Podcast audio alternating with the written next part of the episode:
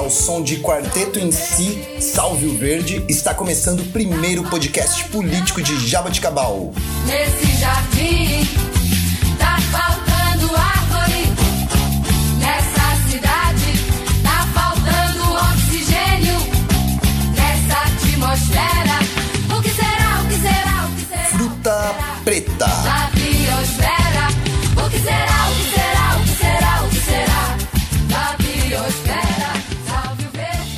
Antes só do que mal acompanhado. É por isso que eu ando muito bem acompanhado. Como sempre, nos estúdios virtuais da Fruta Preta, ela que domina a arte dos memes e é doida pra vender pack do pezinho, Natália Carvalho. Oi, galerinha! É um prazer estar de volta aqui com vocês. E ele que liga para os bombeiros na esperança de salvar vidas e acaba quase tendo um infarto, Vitor Matos. E aí galera, mais uma vez aqui com vocês. Vamos junto. Eu sou o Ariel Grício, esse é o Fruta Preta número 8, o podcast que tem como compromisso contribuir com a democracia e somar na conscientização política do processo eleitoral de Jaboticabal. Senhoras e senhores, declaro abertos os trabalhos da Fruta Preta e convido você, ouvinte, a ficar de anteninha ligada e espalhar informação pelos quatro cantos da nossa cidade.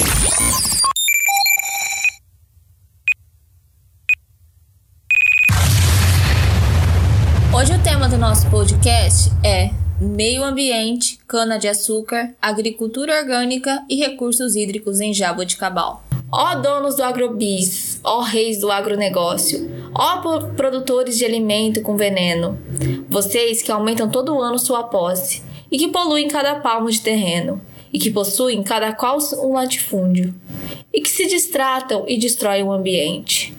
De cada mente de vocês olhei no fundo. Vocês desterram povaréus ao léu que erram, e não empregam tanta gente como alegam. Vocês não matam nem a fome que há na terra, não alimentam tanta gente como pregam. É o pequeno produtor que nos prove e seus deputados não protegem, como dizem outras mentiras de vocês, Pinóquios velhos. Vocês já viram como tá o seu nariz, hein? Vocês me dizem que o Brasil não desenvolve, sem um agrebis feroz desenvolvimentista. Mas até hoje, na verdade, nunca houve um desenvolvimento tão destrutivista. É o que diz aquele que vocês não ouvem. O cientista, essa voz, a da ciência. Tampouco a voz da consciência os comove. Vocês só ouvem algo por conveniência. Para vocês que emitem montes de dióxido. Para vocês que têm um gênio neurastênico. Pobre tem mais a que comer com agrotóxico. Povo tem mais a que comer se tem transgênico. É o que acha, é o que disse um certo dia. Miss Moto ser rainha do desmatamento. Já o que acho é que vocês aqui deviam diariamente só comer seu alimento. Desmata Minas, Amazônia, Mato Grosso. Infecta solo, rio, ar, lençóis freáticos. Consome mais do que qualquer outro negócio. Um quadrilhão de litros de água, o que é dramático. Por tanto mal do qual vocês não se redimem. Por tal excesso que você só leva à escassez. Por essa seca, essa crise, esse crime. Não há maiores responsáveis que vocês. Eu vejo o campo de vocês ficar infértil, num tempo um tanto longe ainda, mas não muito. E eu vejo a terra de vocês restar estéril, num tempo cada vez mais perto, e lhes pergunto: o que será que os seus filhos acharão de vocês, diante de um legado tão nefasto? Vocês que fazem das fazendas hoje um grande deserto verde só de soja, de cana ou de pasto. Depois deste trecho, desta triste canção de Chico César, Reis do Agronegócio, é hora de chamar os nossos convidados especiais. E aí, galera, quem é que vem trocar essa ideia conosco hoje? Hoje, quem nos visita virtualmente é o engenheiro agrônomo, mestre em produção vegetal, Flávio Chueire. Com mais de 30 anos de experiência em agricultura orgânica e agroecologia, ele também é extensionista da Secretaria de Agricultura do Estado de São Paulo. Além disso, aqui em Jabuticabal, ele já foi membro do CONDEMA, o Conselho de Defesa Municipal de Meio Ambiente. E também a bióloga Gislaine Costa de Mendonça, que é mestre em biologia aquática e doutoranda em agronomia na área de ciência do solo pela Unesp de Jaboticabal. Gislaine é pesquisadora e ativista ambiental na área de recursos hídricos, bacias hidrográficas e qualidade da água. Possui sólida experiência no monitoramento de ecossistemas aquáticos e avaliação de recursos hídricos, atuando também no saneamento básico como técnica de laboratório no EITA, Estação de Tratamento de Água, no Departamento Autônomo de Água e Esgoto de Araraquara. Sejam bem-vindos. Oi, pessoal, tudo bem? Boa tarde. Obrigada pelo convite, pessoal. Para mim é, é uma satisfação e espero poder ajudar aí no nosso debate. Boa tarde, pessoal. Agradeço o convite aí, parabéns pelo trabalho bonito de jornalismo que vocês estão fazendo, hein? Fruta preta. Eu queria iniciar falando sobre a falta d'água nas torneiras, né, em meio a uma pandemia. Que esse não é um, um problema que é exclusivo aqui de Jaboticabal, tá? Nós estamos vendo isso né, em vários lugares do Brasil que sequer temos água encanada. E sabendo que a água é um bem fundamental para a sobrevivência do ser humano, em Jaboticabal a estimativa é de cerca de 40% de desperdício de água antes mesmo de chegar às casas da população. E grande parte do abastecimento é feito por encanamento antigo de amianto, que vale ressaltar esse material, né? Pode apresentar riscos à população porque causa câncer e para o meio ambiente, pois não é biodegradável. Então, assim, eu queria saber, na sua opinião, o que tem acontecido com o jabuticabal para que ocorra essa falta da água nas torneiras e se há risco, de fato, em nossos encanamentos serem de amianto. É, Natália, é, assim, eu tô aqui em Jabuticabal já fazem cinco anos, tá? Então, eu tenho acompanhado mais a cidade durante esse período, mas acompanhando todo o histórico da, do município e também trabalhos, estudos anteriores, a gente percebe realmente que é, há um histórico muito forte aí da falta de água na cidade de uma maneira geral, né? Principalmente água que chega ali para a população. O pessoal vem, vem queixando, eu acho que desde 2009 e eu, e eu acompanhei em 2017 também é, essa piora, né, na falta de água da, da população. Os principais fatores, as principais causas que a gente observa quando a gente é, é, analisa assim a cidade, é essa alta demanda que a gente tem tendo, aumento da população, a gente tem também essa esse aumento também na, na quantidade de novos loteamentos, de novas áreas urbanas, e isso também aumenta a demanda, né? E aí, uma vez que a gente aumenta a demanda, a gente é, exerce essa necessidade de se ter um suprimento de água maior, né? E aí, pensando toda a sistemática, a gestão do, do município, e aí eu falo assim, como observador de fora mesmo, a gente percebe e, e vê, acompanhando, existe um grande desperdício, é, percas na rede, né? É, esse é um dos grandes principais problemas que Jaboticabal tem, porque a, em questão de captação, de tratamento de água, Jaboticabal é uma referência na região, né? Então a gente percebe que realmente, de fato, os grandes problemas estão aí na, na distribuição, na rede, né, lá na ponta. Então, são questões que devem ser observadas aí nas próximas gestões, né, principalmente as perdas na rede, essas tubulações antigas que você citou. E aí eu não tenho é, essa com mais precisão essa informação sobre as redes de amianto, tá? Então eu tenho, posso incorrer de estar tá dando uma informação equivocada, tá? Então eu não posso dizer muito sobre isso, mas acredito que boa parte dessa problemática é justamente disso, né? A gente tem construção de novos poços, mas nem sempre são eficientes aí para suprir o que, a, o que a população necessita, né? E além de tudo isso, de toda a infraestrutura que a gente já ouviu e que, que, que a maioria dos candidatos batem em cima, a gente sabe que existe um déficit hídrico geral né, na região e a gente tem acompanhado aí, acho que todo mundo está tá ouvindo cada vez mais falando aí do aquecimento global, tudo isso tem influência. Então a gente não pode negar que existe sim fatores climáticos atuando, né, sobre esse estresse e essa esse déficit hídrico que a gente tem na região, mas a gente não pode jogar a culpa nas costas do clima, olha, não está chovendo mais, a gente tem que realmente pôr o pé no chão e as próximas administrações têm que realmente dar ênfase aí a uma gestão mais mais uma visão mais holística da gestão da água e aí passando não somente pela infraestrutura da distribuição, captação e tratamento da, das águas da, da, cidade, né? Mas também esse, esse controle, esse manejo da, do recurso hídrico de uma, de uma forma geral para a população. Gislaine, aproveitando que você comentou essa questão dos candidatos, eu vou ler algumas declarações para você referente a esse tema, o referente ao tema água, que eles já deram em entrevistas para a Folha de São Paulo. O professor João Roberto diz que, abre aspas, o problema não é a falta de água, mas a distribuição. A produção é para uma população de mais de 100 mil pessoas, mas temos 80 mil e falta água. Em seguida, o professor Emerson. Ele declara que, abre aspas, desde a criação da SAEG, ela teve reformas conjunturais, não estruturais, e a irresponsabilidade governamental gerou o problema de hoje. Parte da cidade ter água e outra parte não ter. O atual vice-prefeito, Vitório, defende que até 2023 o problema tenha sido resolvido com a construção de poços profundos na cidade. Abre aspas. Não há outra possibilidade. A construção de poços é o que deve ser feito. Fecha aspas. Marcos Bolsonaro, por sua vez, diz que a falta de água é um dos problemas históricos da cidade. Abre aspas. De longas datas, heranças de gestões passadas que não priorizaram em seus planos e nos ajustes orça dos orçamentos para que investimentos pudessem ser implementados nos pontos críticos. Fecha aspas. O professor Bacarin aponta que foram, abre aspas, foram cometidos muitos erros nos transportes coletivos e no abastecimento de água, com uma caixa de água quase caindo. Ela não se inclinou à toa, mas por terem feito obras correndo. Fecha aspas. E eu gostaria de saber se há de fato uma solução a curto prazo para ser implementada aqui em Jaboticabal, nas questões de recursos hídricos. É, eu assim, eu realmente acredito que não exista é, soluções fáceis, né? E precisas para esse problema. O problema que a gente tem é um problema muito, muito complexo, né? Quando a gente observa pontualmente, e aí a curto prazo, né?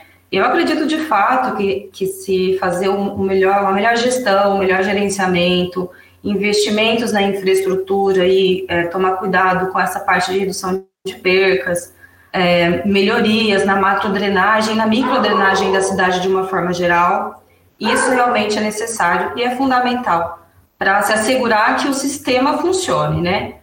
Mas aí, quando a gente pensa nisso, a gente não pode deixar de lado tudo que a gente tem é, é, implicando nessa situação. Eu não acredito que sair furando poços, abrindo poços novos, né, é, como, como talvez seja a solução para alguns, seja uma solução efetiva, tá? Porque você vai estar tá deixando de resolver um problema e fazendo outro, né? Não adianta a gente abrir um monte de poço aí e não ter cuidado com a recarga do, do aquífero, não ter cuidado com a questão da poluição do aquífero, que é superficial, né?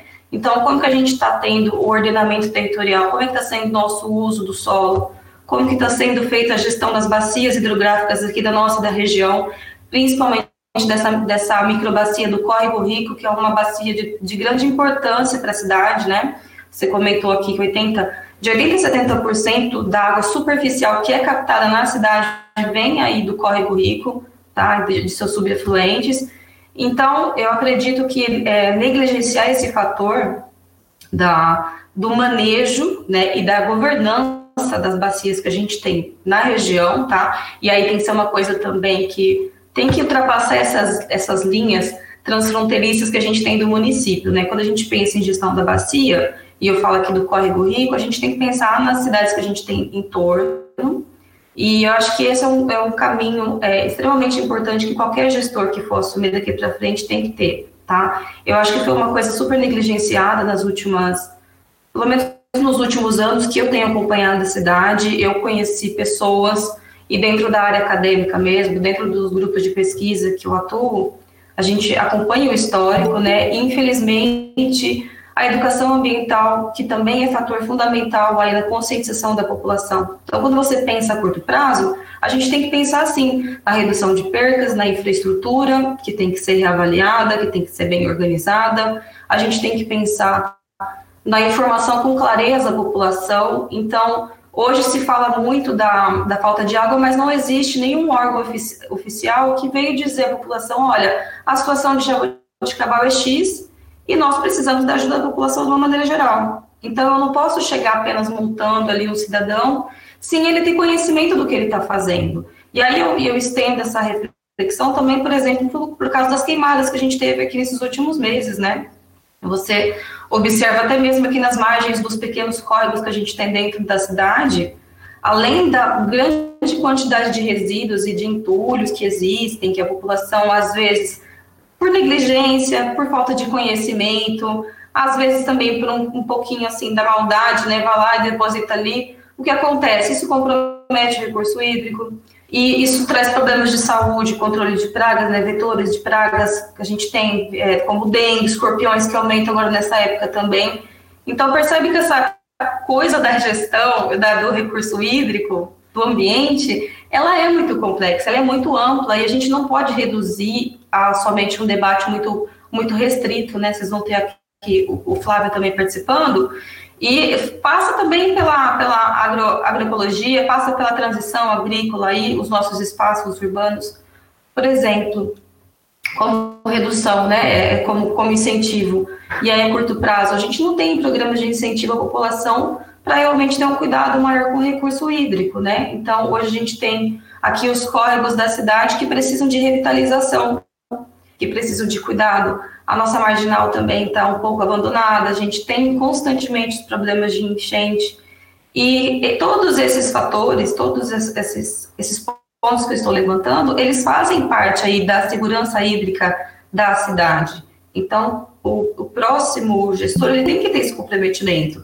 E aí eu não falo só o prefeito, né? Eu falo os vereadores e a comunidade também como um todo. Eu acho que a gente tem que ter esse espaço, e eu acredito que isso, esse podcast pode auxiliar a gente nesse sentido, de, de incentivar que também a população tenha mais atuação, né? Que ela, que ela ponha a sua voz para ser ouvida, assim como a gente está usando a nossa voz hoje aqui. Eu acredito que a população tem grande potencial para realmente ser agente de, de mudança, né? Não só no voto, mas na organização. Então, é, a gente, como é, sociedade organizada, a gente pode ter muito mais força em cobrar, em, em ajudar também, né? Porque a gente também não pode só depositar todos os problemas e jogar, olha, esse é o problema do governo. Não, a gente também tem que assumir, o nosso papel, né? Então, eu acredito nisso. Pontualmente, educação, é, informação com clareza, tá? Incentivo aí a mudanças, é, para redução de percas, ao uso, aproveitamento da água da chuva, hoje, tanto nas casas, nas casas, quanto também nas instituições públicas, eu acho que seria é um grande, um grande passo para se conseguir também essa, esse uso racional da água, né, que a gente tanto precisa. Obviamente, multa por, por uso abusivo, mas eu, assim, é de, eu acho que a multa ela tem que vir depois, né, a ação corretiva ela vem depois. Então, a gente primeiro precisa informar a população, a gente precisa mostrar para a população qual que é a necessidade, qual que é a importância e o que, que a população pode fazer, né? Muitas vezes a pessoa não sabe. Então, acho que é, esses seriam os pontos chaves, né? Além do investimento em infraestrutura e construção de novos pontos de captação, acho que é isso, a curto prazo. Muito legal, muito legal, Gislaine. Eu Gislaine, e me fala uma coisa, se hoje você fosse a se você fosse candidata a prefeita de Jaboticabal e tivesse ganhado e tudo mais e tivesse que resolver esse problema da água em Jaboticabal, quais seriam as ações que você tomaria? Pergunta difícil essa, né? É, é uma pergunta difícil, mas eu acredito assim, primeiro, uma comissão assim de gestão de crise seria algo que eu pensaria, ter é, perto de mim pessoas capacitadas, né, para fazer essa, essa, esse pensamento, para conduzir aí em soluções que realmente vão ser efetivas. Então, a primeira coisa, eu acho que seria isso, partindo aí para o investimento, obviamente, na, na, na reestruturação do sistema, de uma forma geral, né, no sistema de saneamento, principalmente de, de distribuição de água. É, acredito que educação, ela é, para mim, uma das principais pontes para a gente conseguir solucionar os problemas a longo prazo. Então, voltar com os programas de educação ambiental na cidade, hoje a gente tem ali o lago, a gente também tem o bosque, que estão parados, que era um centro de educação ambiental, a gente não tem mais nada, não tem nenhuma, nenhuma movimentação, né? E faz falta para a população, né? Acredito que seria um, um, um bom caminho.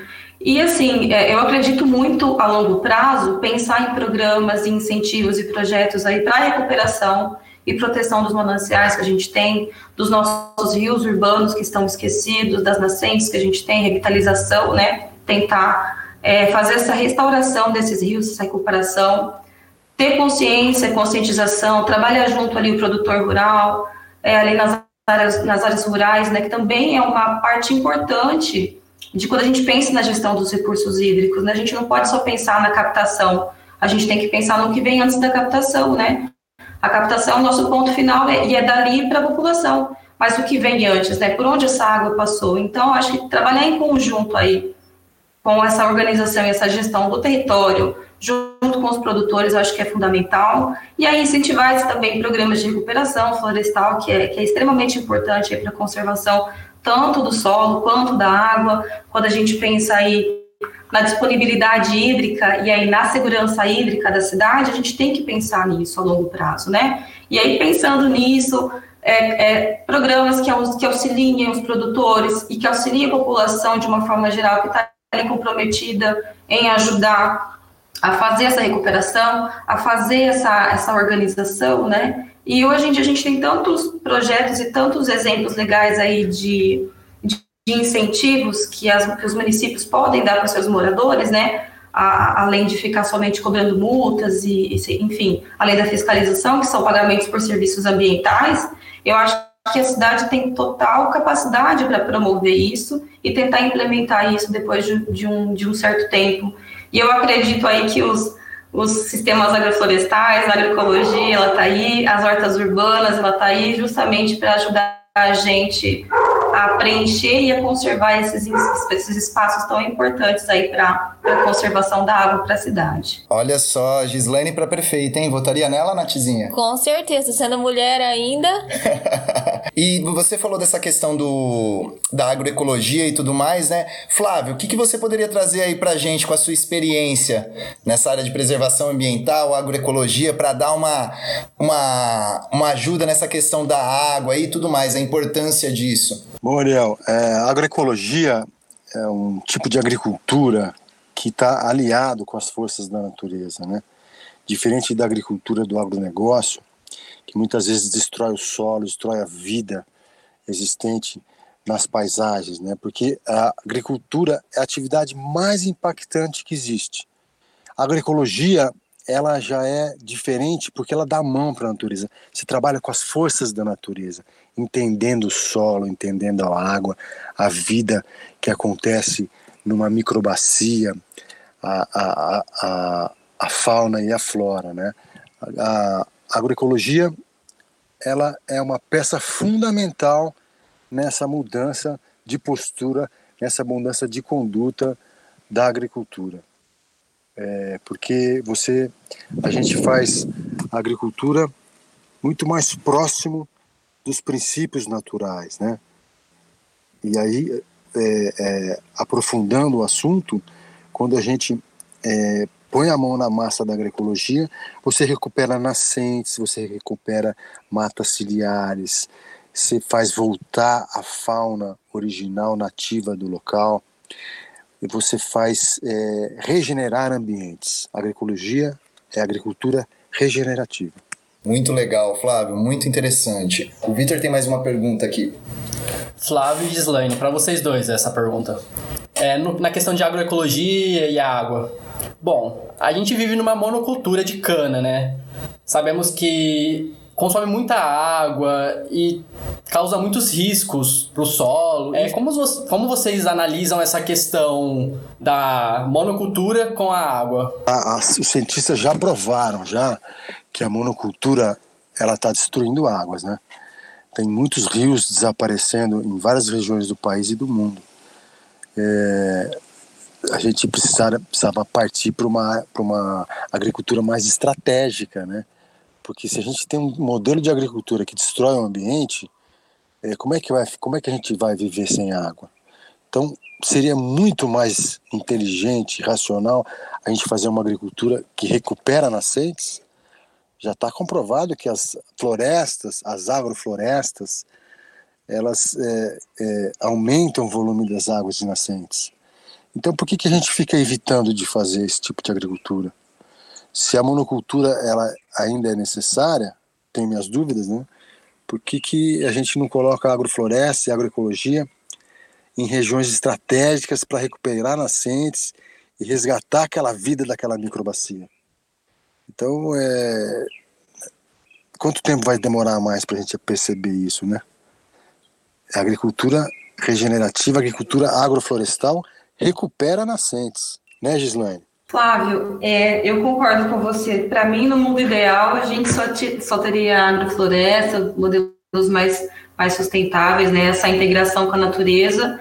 Mas, infelizmente, assim, a gente sabe que o desenvolvimento econômico do Brasil ainda é muito pautado aí nas commodities, né, no, no agronegócio de uma maneira geral.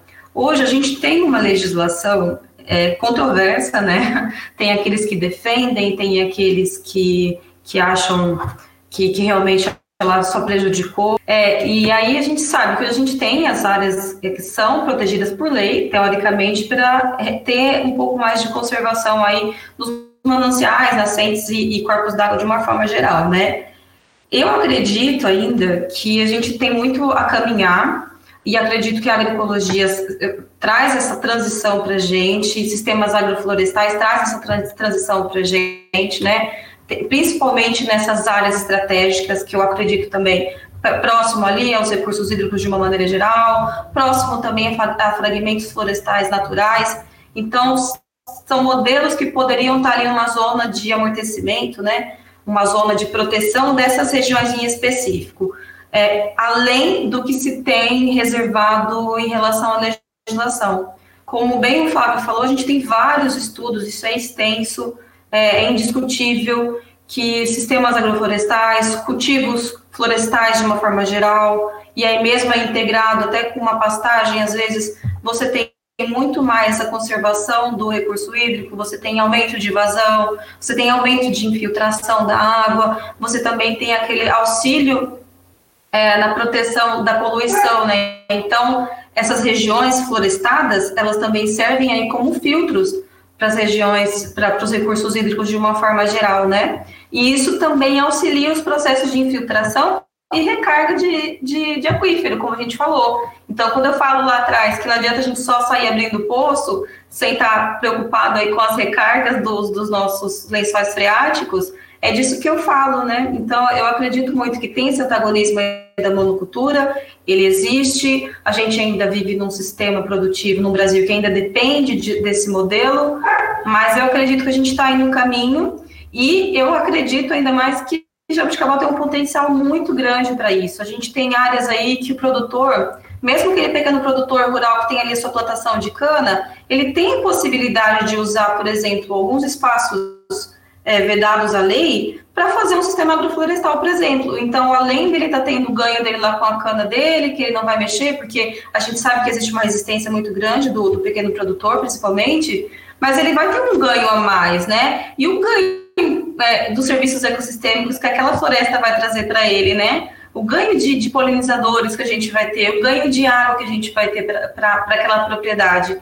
Então, eu acho que se a gente começar a incentivar, trazer políticas, trazer movimentos que, que incentivem essa população, a gente vai se tornando um modelo, né? A gente começa a modificação do pequeno, né? Pequena escala. Então, acho que Jaboticabal tem um potencial muito grande. Tá aí o Flávio, eu conheço algum, alguns outros pequenos produtores, alguns amigos também, acho que a gente tem em comum, que aí é dessa rede da, da sustentabilidade da agroecologia aí como estilo de vida, né? Então, caminhos já estão sendo traçados, existem pessoas engajadas nisso, só falta realmente a população aderir também, ajudar a gente e que os governantes aí consigam levar esses ideais e consigam aliar esse desenvolvimento para a cidade de uma maneira mais sustentável, né? Nossa, Gislaine, muito obrigada por, é, por nos expor essa importância, né? Não só a Gislaine, como o Flávio também, é, de, impor, de colocar essa importância para a gente da ecologia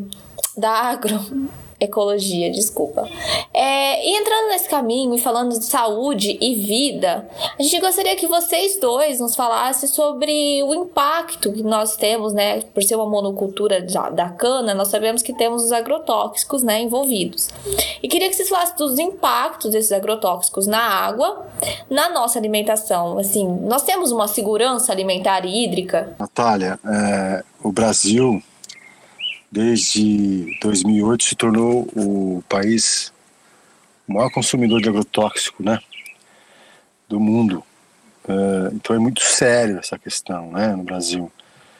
Ainda mais ultimamente que vários princípios ativos estão sendo aprovados sem o tempo adequado das pesquisas é, para liberação, né? Estão se acelerando é, aprovação de princípios ativos para as novas culturas é, que não tinha antes e até é, princípios ativos que estão abolidos em outros os outros é, é, países que no Brasil é, ainda tá, procura se liberar como acontece com, com as últimas informações que os jornais têm colocado muito bem.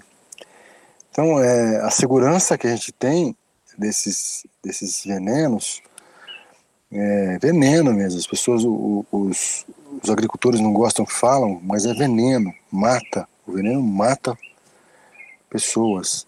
E a gente não sabe como esse veneno está sendo usado, né? A Anvisa tinha um trabalho bonito de analisar, é, é, é coletando amostra de alimentos e a Anvisa tá toda, é, foi toda manipulada, sumiram com essa pesquisa no Brasil. A gente está com um problema seríssimo de resíduos, é, é, é, é quantidade de resíduo é, maior nos alimentos, além de utilizar princípios ativos que não são permitidos para aquelas culturas, né? Cultura de eucalipto, veneno agrotóxico usado na cultura do eucalipto, usando em cenoura, em pepino, então que, que não tem período de carência, comprometendo a qualidade dos alimentos. Então eu fico pensando uma criança comer isso, né? É, como é que chega essa comida numa merenda escolar, na mesa dos consumidores? Então é muito séria essa questão, é muito sério e infelizmente a, a, o governo é, fica mascarando informações, não falando a verdade para a gente o que está acontecendo. Por isso que a gente tem que fazer agricultura orgânica, produção de alimentos saudável, rico, com alto valor biológico e de, de, de qualidade nutricional altíssima. Ô Flávio, eu só queria fazer um comentário aqui que tá lindo esse seu, seu fundo musical aí, viu? É algum visitante aí, pelo jeito, né? Você tá ouvindo? Estamos ouvindo. Eu queria, Flávio, é, fazer uma pergunta para você que nós fizemos também para Gislaine, né? Voltando um pouco no, no assunto da água, que eu queria a sua opinião. Flávio Chueire para prefeito de Jaboticabal. Ganhou, nosso candidato levou a prefeitura de Jaboticabal e tem que trabalhar a questão da água. Quais soluções você apontaria, Flávio? Essa é boa. Olha, Ariel, é, tá faltando política pública municipal. A gente fica só dependendo de políticas públicas estaduais e federais. Por que, que não se coloca os pagamentos por serviços ambientais, os serviços ecossistêmicos, como falou Gislaine? Por que, que não se coloca isso dentro das microbacias chaves, as microbacias prioritárias, que são as que abastecem o, o município, a, a zona urbana, né? Então, o que está faltando? Será que os, os candidatos, os, os, os, políticos atualmente, não estão percebendo que o valor que se dá ao meio ambiente pode ser um valor importante, inclusive para arrecadar votos, né? Parece que o político está querendo voto, mas não pensa nessa questão. Então, é, tem que ter política municipal urgente em cima do, da segurança hídrica, segurança da água, de água de qualidade. Temos que melhorar nossas, nossos tributários aí da bacia do Córrego Rico, que está tão destruída, né? Então, quem sabe, né, a gente possa acreditar aí que as campanhas políticas nesse momento estão colocando dentro das suas plataformas a questão ambiental. Natália, votaria para Flávio Prefeito? Não é mulher, mas eu votaria. Flávio, e agora eu queria que você falasse pra gente das suas experiências como presidente da, da, do CONDEMA, que foi o Conselho de Defesa do Meio Ambiente Municipal aqui de Jabuticabal. É, aí eu queria que você falasse, né, principalmente da importância desse órgão, né, para o nosso município e contar dos desafios que você enfrentou enquanto era presidente. Olha, Natália, foi muito interessante essa experiência naquela época a gente eh, conseguiu ter um corpo representativo das entidades, do poder público e, e das, das, universidades, das instituições, né, participando intensamente do Condema. Foi bastante interessante. A gente dirimia as causas. Era um, era um, um conselho deliberativo E era a instrução, é ainda até hoje, da promotoria, do Ministério Público, que a única saída é, é, é o acontecimento através dos conselhos. Né? O que está acontecendo é que parece que os conselhos estão todos manipulados. Né? Então a gente conseguiu fazer bastante coisa na época. Inclusive a parte de, de arborização urbana, a gente saía de sábado, ainda com, com o apoio da prefeitura, visitando as árvores para poder é, é, emitir laudos de, de é, dentro dessa visão da arborização urbana decente, né? Jabuticabal teve sempre problema de arborização, ainda tem, né?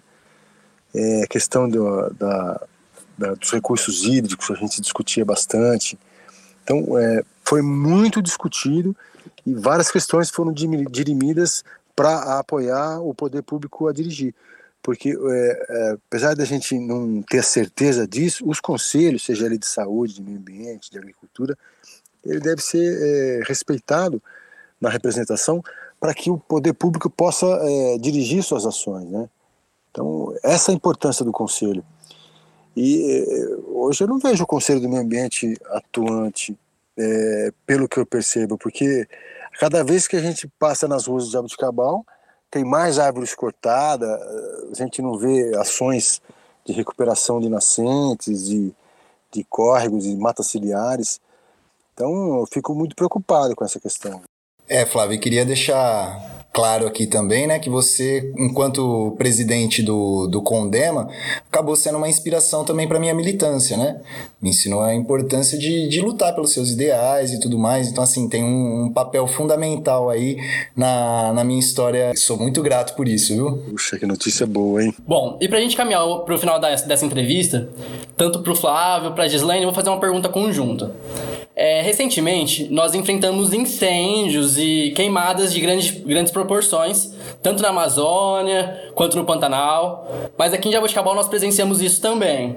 Essa volta das cinzas, né, caindo sobre nossa cidade, é um fator que atrapalha no, no ar para respirar, quanto na água. Vocês podem falar sobre isso, por favor? Até porque isso é, é, também nós notamos, né, que, que, que mesmo sendo proibida a prática da queima de cana de açúcar, ela voltou a acontecer em Jaboticabal, né? Eu tinha comentado assim, a gente conversando de uma forma geral, né? A questão das queimadas na cidade foi como eu, como eu falei, a gente ainda, ainda existe, a gente sabe que ainda existe o fogo criminoso, né? E aí é, nunca dá para saber realmente quem que foi lá que, que, que, deu o princípio de incêndio, e a gente nunca pode acusar diretamente que foi uma usina X ou Y ou um produtor XY. É sempre muito difícil, né? A gente apontar o, o causador.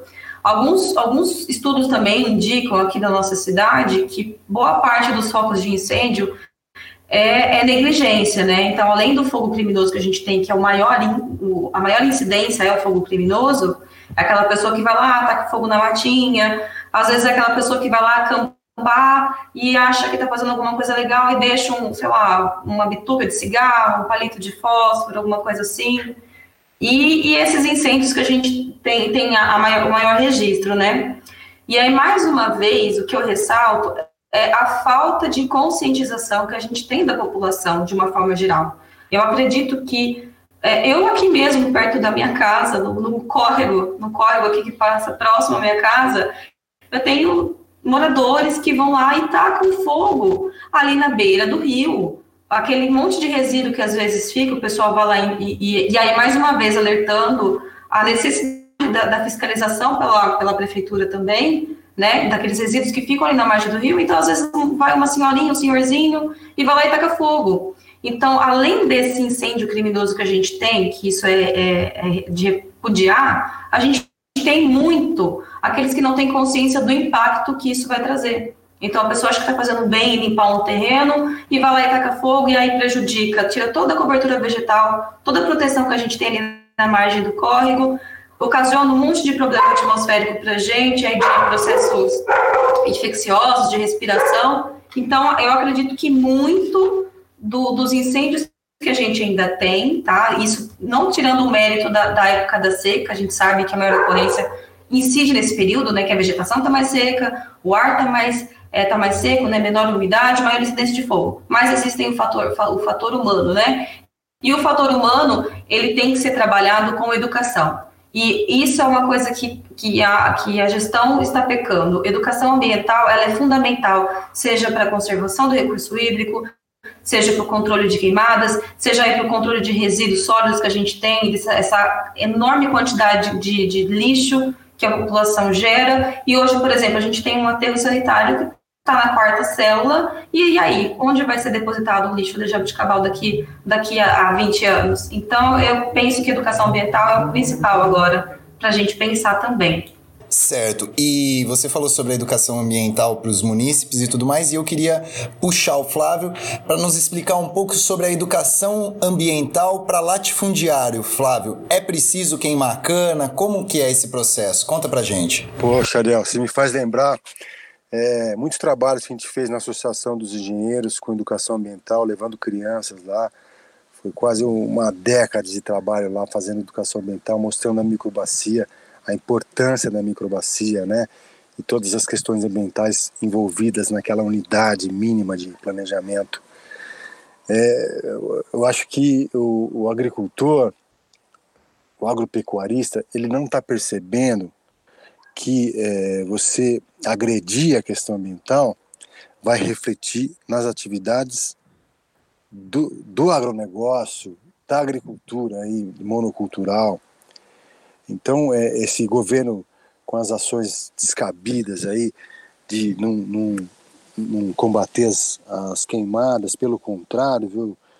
O pessoal parece que está incentivando mais queimada e espero que isso não aconteça a nível municipal, porque isso vai se refletir em nós mesmos. Nós estamos provocando esse desequilíbrio. Vocês podem ver o quanto que essas queimadas últimas que tiveram no Cerrado e na, no Pantanal espantaram as chuvas que já não são não estão mais é, é, acontecendo normalmente. Nós estamos super tarde as chuvas, né? Então, o ciclo da água é importante para a agricultura.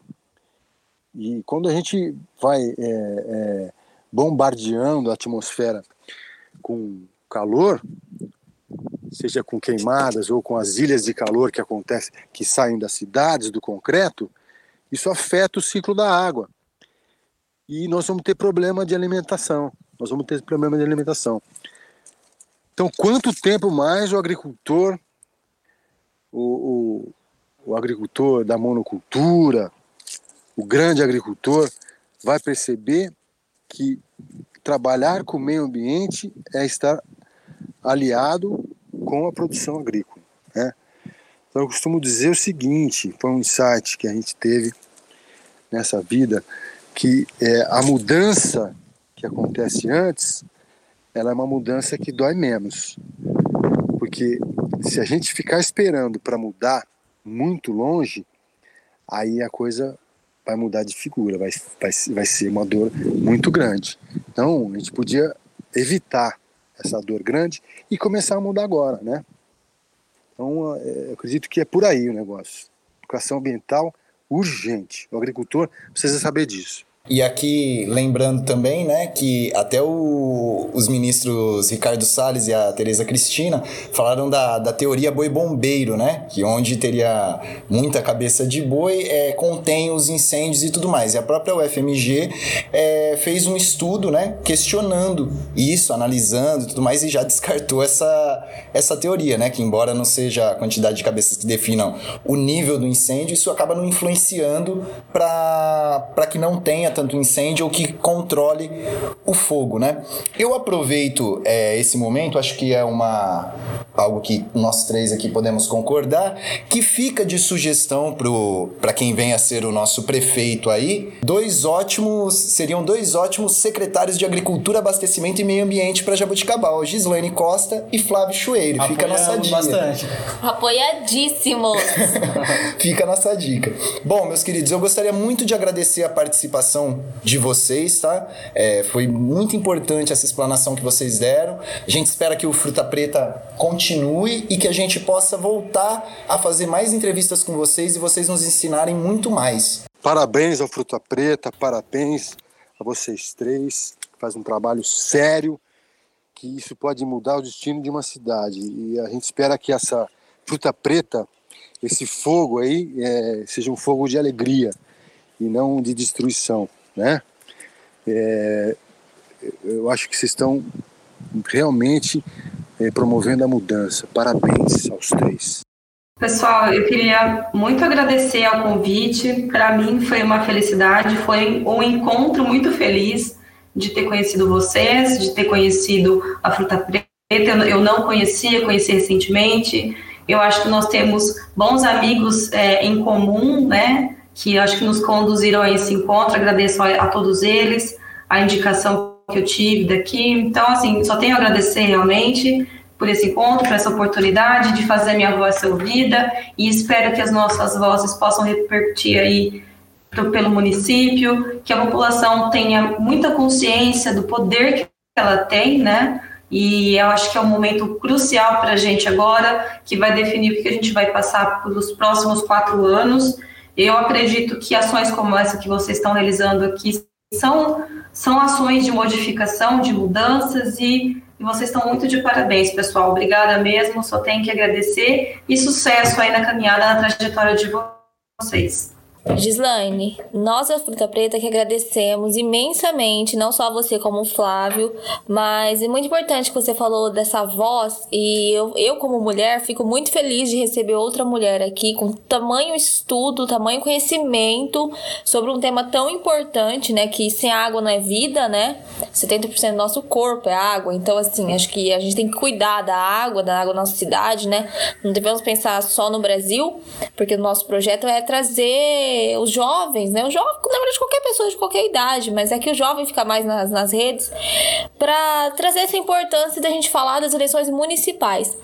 E queria muito agradecer o seu seus, suas explanações, todo o seu conhecimento, conhecimento do Flávio, que eu acho que assim é uma maneira de fazer a gente e a população a população jabuticabalense a exigir, saber o que exigir dos seus candidatos, sabe? É, é muito importante a gente falar desses assuntos e procurar nos planos de governo o que eles estão falando sobre isso. Procurar ver o que eles estão falando na imprensa, o que eles falam sobre água, o que eles falam sobre ecologia. Porque é muito importante, é realmente um tema que me toca muito. Eu só queria agradecer a vocês. Muito obrigada.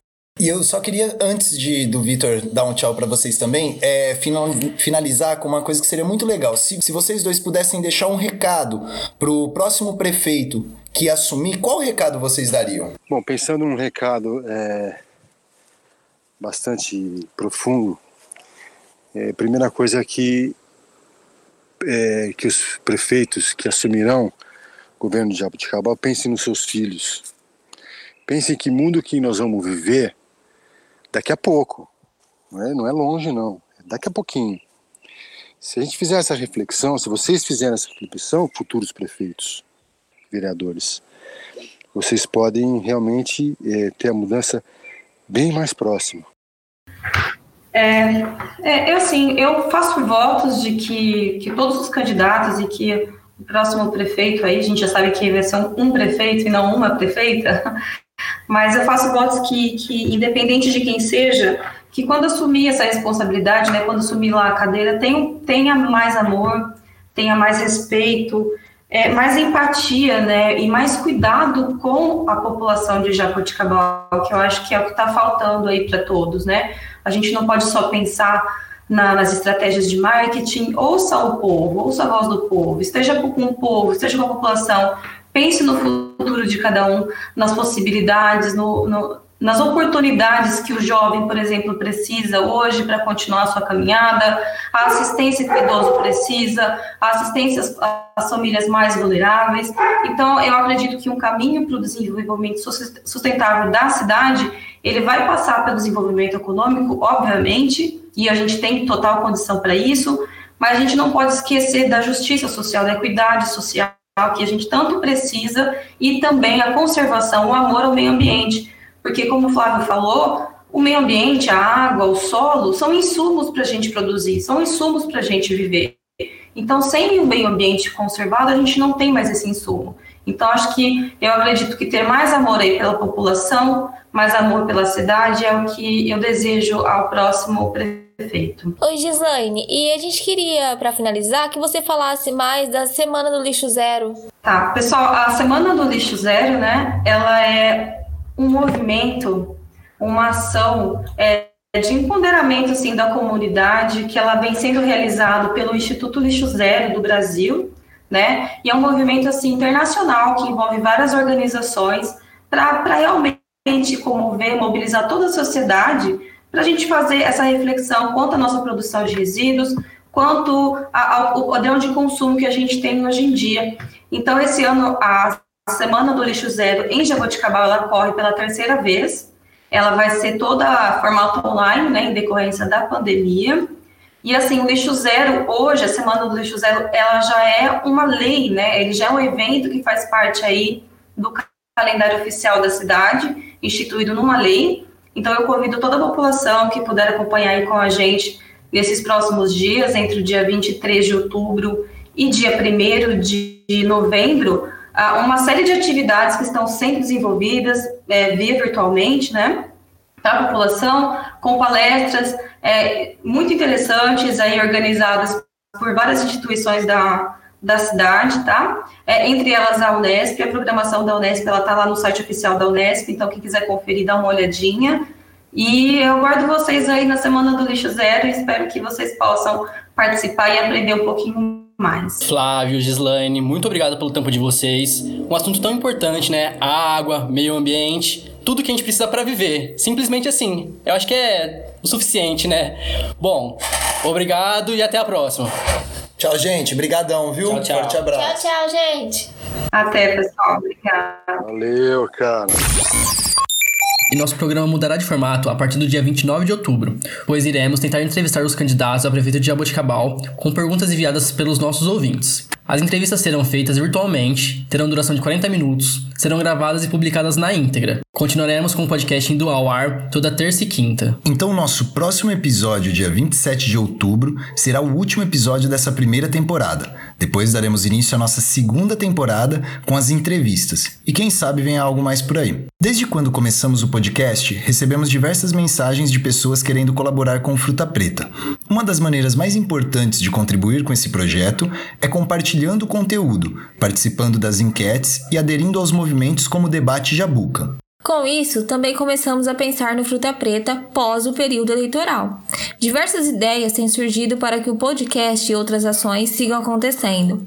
Então resolvemos criar um Apoie-se para continuarmos independentes. Que nada mais é do que colaborar financeiramente para que o podcast mais querido, ou não, de Jaboticabal continue atento e forte. Então acesse nosso link www.apoia.c barra Fruta Preta, que também ficará disponível na descrição desse podcast e nas nossas redes sociais. E aí, bora colaborar? Um bom final de semana a todos. Quem puder, fique em casa e até terça-feira. Um abraço. Tchau, gente. Até mais.